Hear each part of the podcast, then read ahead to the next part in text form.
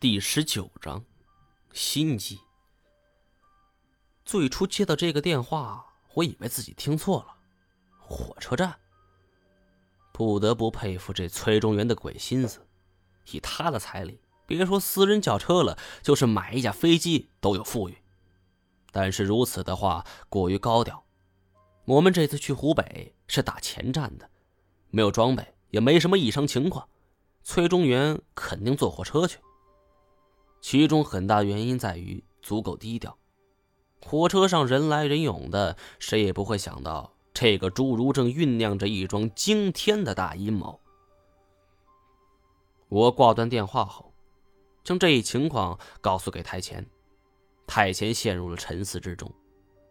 现在火车票都是实名制，我们也没办法知道崔中原要坐哪趟车。思索了一会儿后，太前道。我跟着你。我明白他的意思，点了点头，然后立即动身去了火车站。四川一地的铁路大多是穿山而过，这在其他地方不多见。不过此时火车站并不是高峰，加之间隔站只是一个小站，停靠几分钟而已，所以候车室内人不是很多。我坐在长椅上，无聊的玩着手机。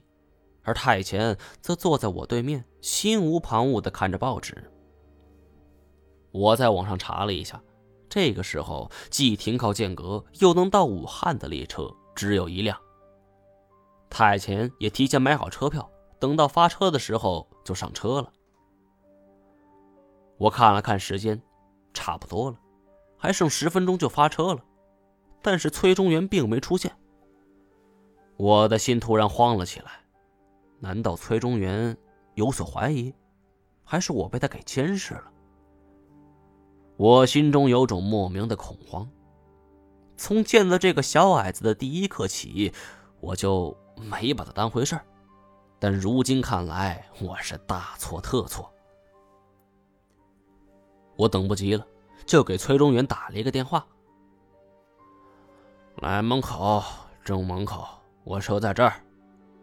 我心一沉，崔中原让我来火车站，我本能的以为他选择了火车作为交通工具，他没想到最终选择的交通工具竟然是汽车。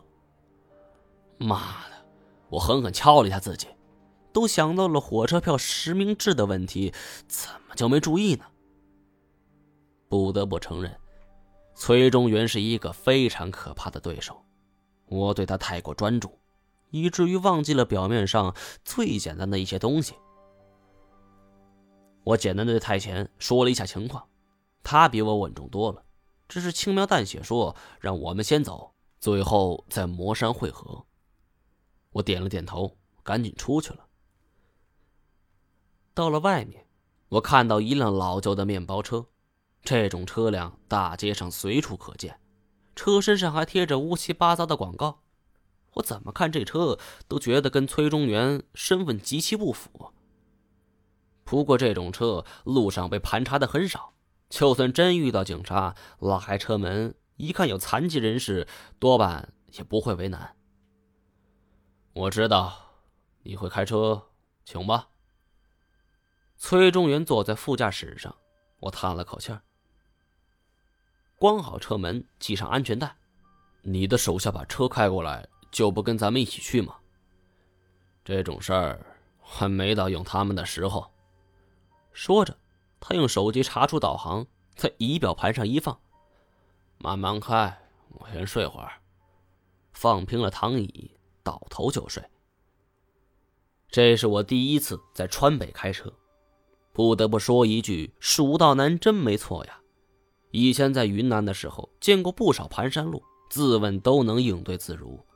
唯独眼前这种蜀道，可真谓是山路十八弯。因为道路不熟悉，再者我也怕太监跟不上来，所以不敢开快。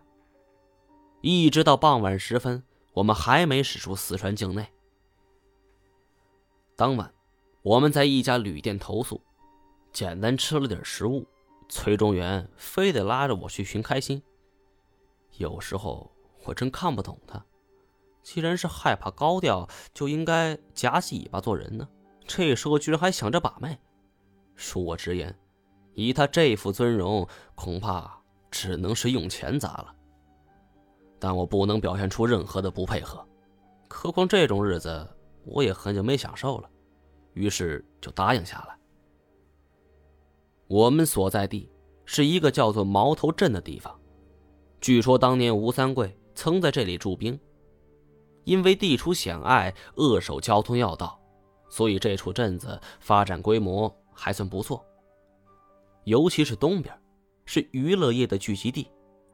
这里红红绿绿，纸醉金迷，穿着性感的女子浓妆艳抹，每日里迎来送往。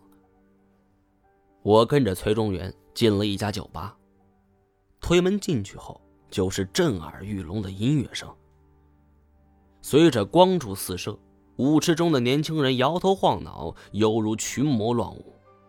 我心想，含笑的酒吧算是文艺范儿，这里才是世人真正想要的。